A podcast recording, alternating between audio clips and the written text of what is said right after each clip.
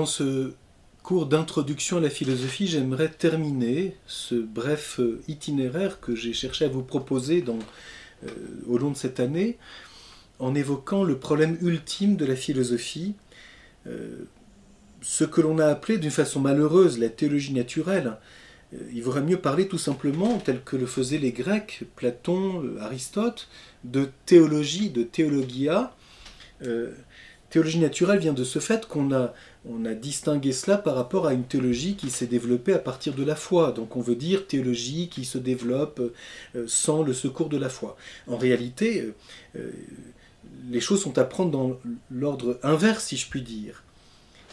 L'intelligence humaine, par la philosophie, est capable, ou non, c'est ce que nous avons essayé de préciser, de s'élever un regard de sagesse en s'interrogeant sur l'existence de celui que les traditions appellent Dieu. Et donc la philosophie devient à ce moment-là théologia, théologie, c'est-à-dire une connaissance et par le fait même un discours sur Dieu. Et puis si nous parlons ensuite de ce que c'est que la foi, qu'il s'agisse de la foi euh, juive, de la foi euh, chrétienne ou de la foi islamique, euh, y a-t-il un autre développement de la connaissance de Dieu qui se situe à l'intérieur de la foi ou à l'intérieur du jugement de foi. Mais ce n'est pas le lieu ici de, développer cette question. Donc il vaut mieux garder, ou alors si on veut s'exprimer de façon euh, en respectant cette réalité historique d'une théologie euh, dans un contexte de foi, on pourrait dire il y a une première théologie, euh, celle que l'intelligence humaine est capable de développer au niveau strictement philosophique, à partir de ce dont nous avons l'expérience et que nous cherchons à, connaître d'une façon la plus profonde et ultime.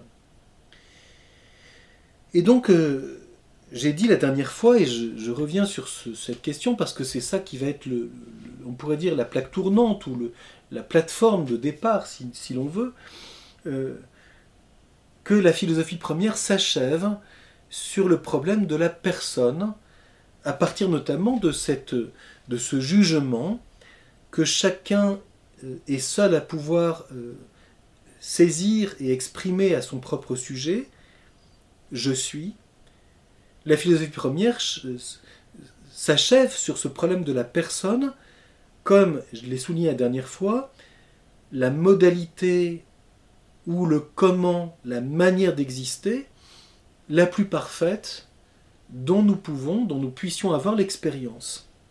Parmi toutes les réalités dont j'ai l'expérience, la plus parfaite est l'homme, l'être humain, qui, quand je l'étudie au niveau de l'être en tant qu'être, à partir de ce jugement je suis, est la réalité la plus complexe et la plus euh, parfaite parce que elle est une réalité qui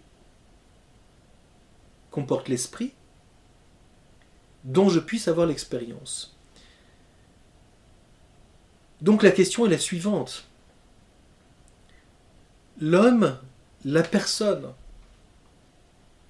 l'homme qui existe comme une personne, c'est-à-dire qui subsiste dans l'être comme quelqu'un d'unique, qui est capable de chercher la vérité par son intelligence, et donc de se structurer spirituellement, intellectuellement, qui est capable de s'ouvrir dans l'amour à ce qui est bon, à une autre personne humaine capable d'être une fin pour, eux, pour lui, pour elle,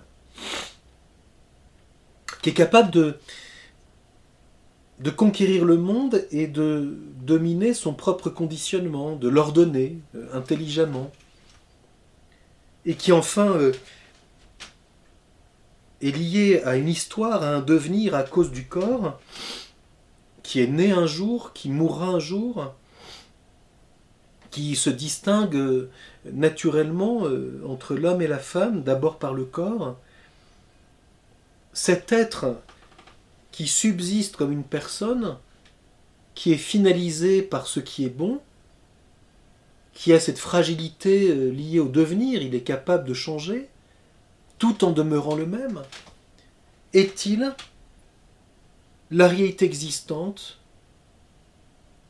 première, au-delà de laquelle on ne pourrait pas aller?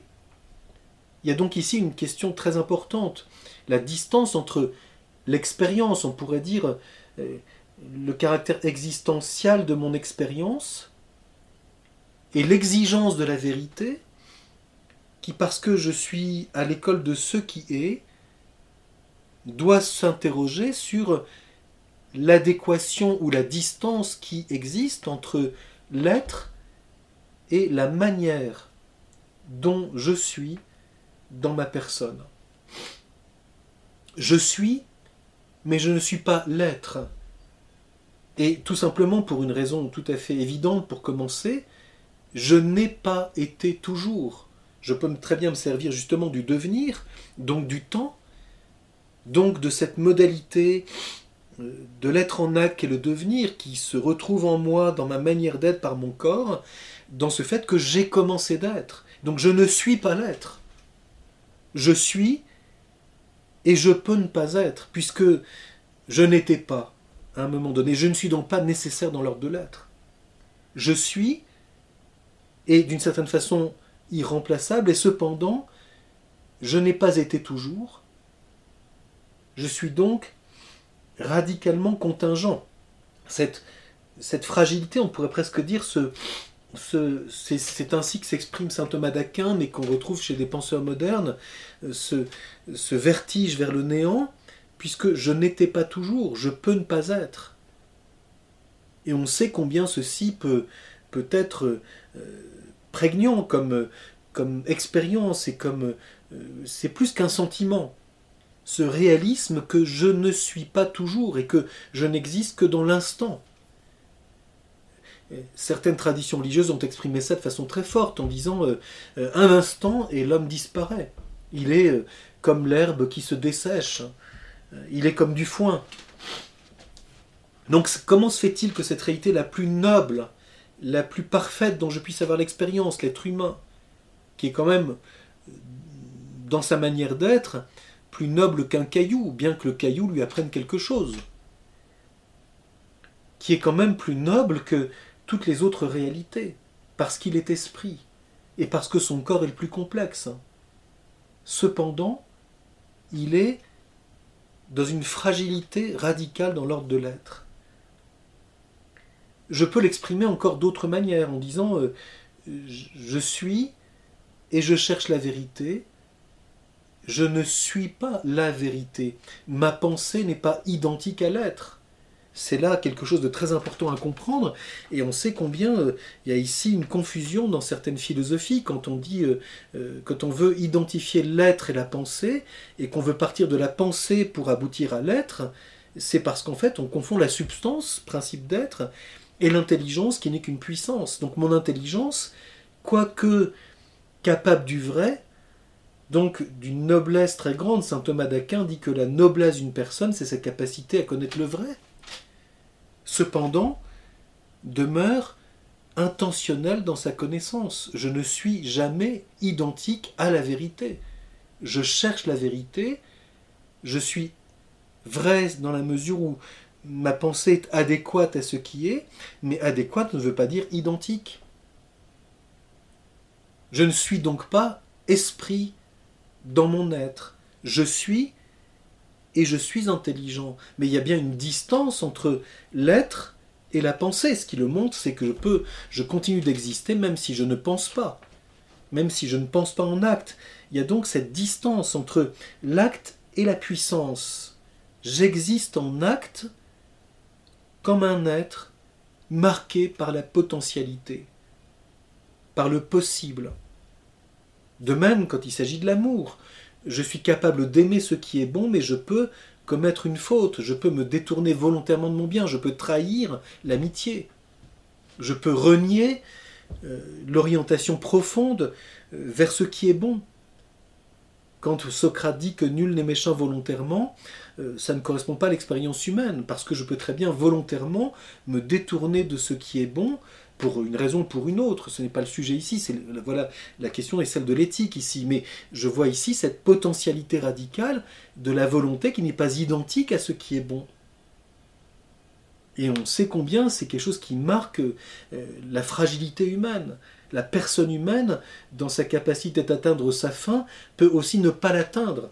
Aristote souligne dans l'éthique à Nicoma que le mal est infini en puissance et que euh, il s'interroge sur ce fait que comment se fait-il que l'animal atteigne d'une façon déterminée sa finalité parce qu'elle est naturelle et que l'homme atteigne si peu et si difficilement sa fin? Je vois donc ici, dans, ce qui est le plus grand dans l'être humain, sa capacité de se dépasser vers sa fin, en même temps sa potentialité radicale. Et donc je suis euh, obligé de dire que la personne humaine, qui est ce dont j'ai l'expérience comme étant la réalité la plus parfaite, est en même temps, dans l'ordre de l'être, inadéquate à ce que j'ai saisi de l'être dans sa finalité profonde comme acte, comme euh, cause finale de ce qui est. On peut donc dire, et c'est une, chose qui mériterait d'être euh, beaucoup développée sur un plan, euh, j'allais presque dire, existentiel, hein, une brèche qui est ouverte dans l'être à l'homme. Je m'exprime ici d'une façon dont Aristote s'exprime quand il dit l'être à l'homme, to anthropo einai, l'être à l'homme. L'homme, dans sa manière d'être, n'est pas identique à l'être dans ce qu'il a de premier. Il y a donc quelque chose de très étonnant, c'est que je peux saisir quelque chose dans ce qui est dans un principe et une cause, et voir que dans la manière dont j'existe, je ne suis pas adéquat à cela, identique à cela. Il y a donc bien cette brèche, on pourrait dire cette distance, euh, qui est quelque chose de très profond à comprendre entre l'être et l'esprit. Et en même temps, dans l'esprit lui-même, une dualité. Autre chose connaître le vrai, autre chose aimer ce qui est bon. Et il n'y a pas d'identité entre les deux nécessaire. L'identité, et Aristote souligne ça dans le livre Lambda, je l'ai souligné dans un autre cours à propos d'Aristote, qu'il n'y a que dans celui qui est premier dans l'être que le vrai et le bon s'identifient. Chez nous, il y a toujours une distance entre connaissance et amour. On peut connaître quelque chose et ne pas l'aimer, on peut aimer quelqu'un et ne pas le connaître très bien. Et donc on voit bien la distance entre le vrai et le bien. Et en même temps, c'est, j'allais dire, cette nostalgie, ce désir de découvrir dans ce qui est premier dans l'être l'identité du vrai et du bien, le rapport entre l'être, le vrai et le bon, voilà une question très profonde qui au fond anime toute la philosophie. Et donc c'est à partir de là que, que naît euh, cette interrogation. Existe-t-il, au-delà de l'être humain, au-delà de la personne humaine, un être premier, une personne première, qui est nécessairement esprit? Déjà quelqu'un comme Xénophane euh, l'avait euh, entrevu, mais à partir des traditions religieuses. On voit bien, il y a ici peut-être deux voies qui seraient intéressantes à, bien préciser. Il y a une voie, on pourrait dire, humaine. Euh, ce que les traditions religieuses, ce que les croyants affirment comme étant celui qui est Dieu, existe-t-il ou n'existe-t-il pas? C'est comme un, halo qui, on pourrait dire, enveloppe cette exigence de l'intelligence philosophique. Et c'est en ce sens d'ailleurs que la philosophie, quand elle devient théologie, est capable de critiquer les traditions religieuses. Est-ce que c'est un mythe ou bien est-ce qu'il y a quelque chose de vrai? Et ensuite, ce que les traditions disent, comment peut-il être euh, précisé, approfondi grâce à un effort de l'intelligence qui cherche la vérité? À l'intérieur de cet amour pour celui qui est premier dans l'ordre du bien. Et puis il y a la naissance proprement philosophique de cette interrogation. L'homme est-il premier? La personne humaine est-elle l'être premier? Est-elle première dans l'être? Elle est ce qui est le plus parfait dans ce que j'expérimente Mais est-elle première dans l'être ou existe-t-il, au-delà de l'homme, un premier? Aristote s'exprime en disant une substance qui est acte, c'est-à-dire qui n'a aucune potentialité, et qui est celui que les traditions religieuses appellent Dieu. Donc il n'y a pas en philosophie de preuve de l'existence de Dieu comme si Dieu était le résultat d'une démonstration, mais il y a, on pourrait dire, une élévation, une ouverture de l'intelligence qui s'interroge sur l'existence d'un premier que je ne peux pas posséder, mais s'il existe, puis-je affirmer son existence dans un jugement sans que je puisse rien en saisir, en concevoir? Il n'y a pas de concept de Dieu, mais peut-il avoir une affirmation sur l'existence d'un premier que les traditions appellent Dieu? Voilà donc euh, une question importante.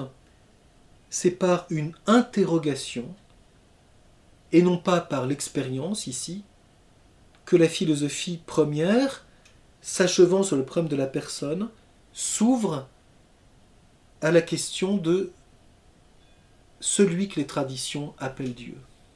Existe-t-il ou non? Et s'il existe, comment puis-je m'élever jusqu'à l'affirmation de son existence? Donc ce qu'on appelle la théologie naturelle d'une façon malheureuse, ce que j'ai évoqué il y a quelques instants, ce que ce qu'est la philosophie quand elle devient théologie et qui fait que nous entrons dans cette attitude sapientiale, contemplative. Elle naît, elle, elle s'ouvre par cette interrogation. Il y a donc pour le philosophe ici une remarque très importante à faire, de bien voir la naissance de cette interrogation et pour cela être allé jusqu'au bout de l'exigence de la philosophie première qui, à partir des principes et des causes propres de l'être, s'intéresse à la réalité existante la plus parfaite dont nous avons l'expérience, qui est la personne humaine. C'est la personne humaine qui est à la fois l'aboutissement de la recherche philosophique en métaphysique, en philosophie première, et le point de départ, j'allais dire, mais vitalement, existentiellement, d'une nouvelle interrogation. Parce que l'homme, l'être humain, dans son être, qui est esprit et en même temps dans le monde physique, s'ouvre à cette question comme une brèche, ce que, j'ai évoqué. Le fait que je n'étais pas toujours, que je ne suis pas identique à la vérité, que je ne suis pas la bonté, je suis capable d'être dans cette complexité de la multiplicité. Il y a donc du plus et du moins constamment.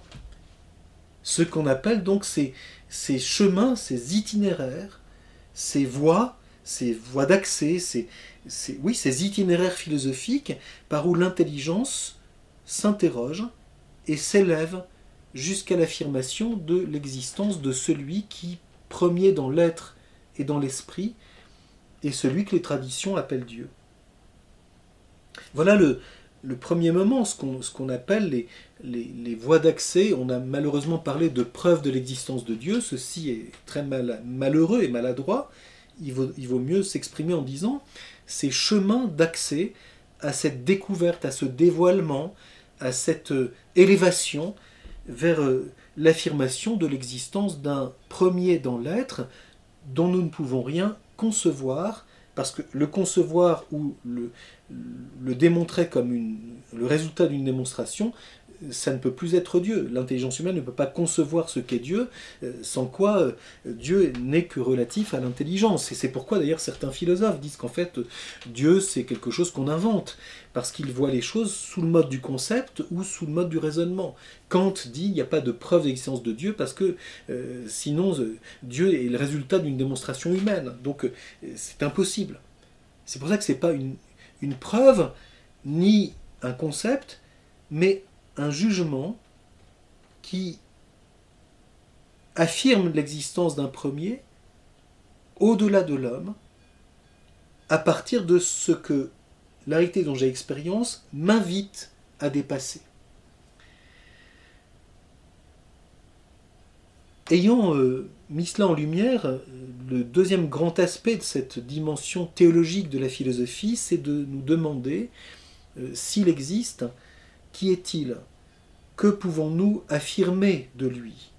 C'est ce qu'on appelle cette connaissance analogique qu'on a malheureusement aussi appelé euh, de façon malheureuse le, traité des attributs divins. Euh, parlons plutôt de la manière dont celui qui est premier euh, existe. Donc c'est aussi un ensemble de jugements philosophiques sans que nous puissions concevoir ce que c'est. Je peux affirmer Dieu et, s'il existe est nécessairement souverainement bon, Platon avait déjà dit cela, mais je ne peux pas concevoir ce qu'est la bonté divine, parce qu'alors euh, je saurais ce qu'est Dieu. Je peux seulement affirmer qu'il existe comme premier dans la bonté et donc capable d'attirer tout à lui. Par exemple, et donc le jugement Dieu est souverainement bon, Dieu est amour, Dieu est lumière, ce sont des choses que je peux dire en philosophie sans pouvoir pour autant concevoir ce qu'est la bonté ou la, connaissance de Dieu, mais l'énoncer comme un jugement de sagesse euh, qui est un jugement analogique. Ce qui comporte donc, là aussi, comme je l'ai dit tout à l'heure, cette différence entre la manière dont l'homme existe et la connaissance de ce qu'est l'être, ce qu'est l'intelligence, ce qu'est la bonté, euh, qui comme telles ne sont pas limitées. Et que on peut donc à partir de là euh, s'élever à une affirmation euh, euh, ultime en disant si Dieu est, il est souverainement bon, c'est-à-dire sa bonté, c'est son être même, etc. Mais je, ne rentre pas dans toute la, précision que cela comporte. C'est juste pour évoquer euh, ce deuxième grand aspect hein, de la théologie. Troisième aspect, c'est si l'homme est ce qui intéresse le philosophe comme étant le centre de sa réflexion, y a-t-il euh, comment voir la relation entre Dieu, s'il existe, celui que les traditions appellent Dieu, et l'homme? Le problème de la création, qui par exemple a été euh, euh, développé par les néoplatoniciens et donc dans une manière purement philosophique, certes dans un contexte de tradition religieuse, mais tout de même, il y a bien l'affirmation chez les philosophes grecs que Dieu, s'il existe, est créateur et, qu'il est provident, c'est-à-dire qu'il veille sur sa créature. Il est donc à la fois euh, comme un artiste qui façonne toute chose dans sa sagesse et comme un père qui veille euh, sur sa créature et qui la conduit vers sa finalité. Donc toute une vision du gouvernement divin que les philosophes stoïciens, par exemple, ont déjà euh, explicité. Et puis enfin, dans cette lumière, s'il est premier et que ce qui intéresse le philosophe ultimement c'est toujours l'homme, que pouvons-nous dire de l'homme euh, dans une lumière de sagesse, c'est-à-dire à partir de l'affirmation d'existence de Dieu, que pouvons-nous préciser euh, ultimement de la manière dont l'homme existe euh, comme une créature, c'est-à-dire euh, qu'est-ce qui est sa manière d'être dans la lumière de l'affirmation de l'existence de Dieu. Voilà très très brièvement hein, situé toute la, richesse de cette dimension ultime de la philosophie que malheureusement on a complètement occulté hein, et méconnu, alors que c'est ce vers quoi toute la philosophie partant de l'homme doit s'élever pour pouvoir ultimement regarder l'homme dans la lumière de celui qui est premier. Bien évidemment, on pense à cette phrase de Dostoïevski hein, euh, si Dieu existe, tout est changé. C'est-à-dire, euh, on, parlera autrement de l'homme si on affirme que il peut s'ouvrir à ce dépassement de lui-même, qui est l'affirmation de l'existence de Dieu, et si à partir de là, on peut préciser que, euh, dépendant de Dieu dans son être et dans son esprit, qui est-il relativement à celui que les traditions appellent Dieu. Donc voilà euh, un jugement ultime en philosophie qui est euh, cette dimension sapientiale hein, de toute la, philosophie euh, réaliste. Voilà donc quelques, quelques remarques. Au long de ce cours, j'ai essayé de vous montrer comment il y a un itinéraire de la philosophie qui, partant de l'expérience, se développe d'abord dans une philosophie humaine, pratique, en philosophie de l'art, en éthique, en politique, puis s'élève à cette dimension euh, théorétique. L'homme est une partie du monde physique par son corps, il est le vivant le plus parfait dont on peut avoir l'expérience, et donc euh, euh, comment comprendre les relations de l'âme et du corps en philosophie du vivant, puis l'importance de la philosophie première qu'on a appelée de façon malheureuse la métaphysique, et enfin hein, ce dépassement euh, ultime, cette ouverture à la sagesse par cette interrogation, l'homme dans son être et dans son esprit nous invite-t-il à, nous ouvrir à la question de l'existence d'un premier au-delà de lui-même, au-delà de l'homme, hein, et dans cette lumière, que pouvons-nous dire de l'homme? Bien sûr, il y a aussi à, préciser en philosophie hein, toute cette dimension réflexive. Hein, toute, euh, toute, science doit pouvoir justifier ses affirmations. C'est la dimension critique de la connaissance, où on peut aussi voir la, la, comparaison de la philosophie avec les autres connaissances, donc ce qu'on appelle l'épistémologie, c'est-à-dire comment voir notamment aujourd'hui les relations de la philosophie et des sciences euh, dites modernes ou exactes. Bon, Et puis, euh, bien sûr aussi les relations avec les, sciences humaines, et puis euh, cet art de la, de, la, de, la, manière dont nous connaissons et dont nous exposons notre pensée à travers ce qu'on appelle la logique qui demeure, et là c'est bien sûr Aristote qui est tout à fait important à, rappeler, hein, qui demeure un instrument de la pensée philosophique et qui se distingue. Hein, la, philosophie n'est pas la logique. La logique, c'est un instrument hein, qui nous permet de, d'exprimer euh, notre pensée d'une façon rigoureuse et précise. voilà donc euh, ces quelques propositions sur cet itinéraire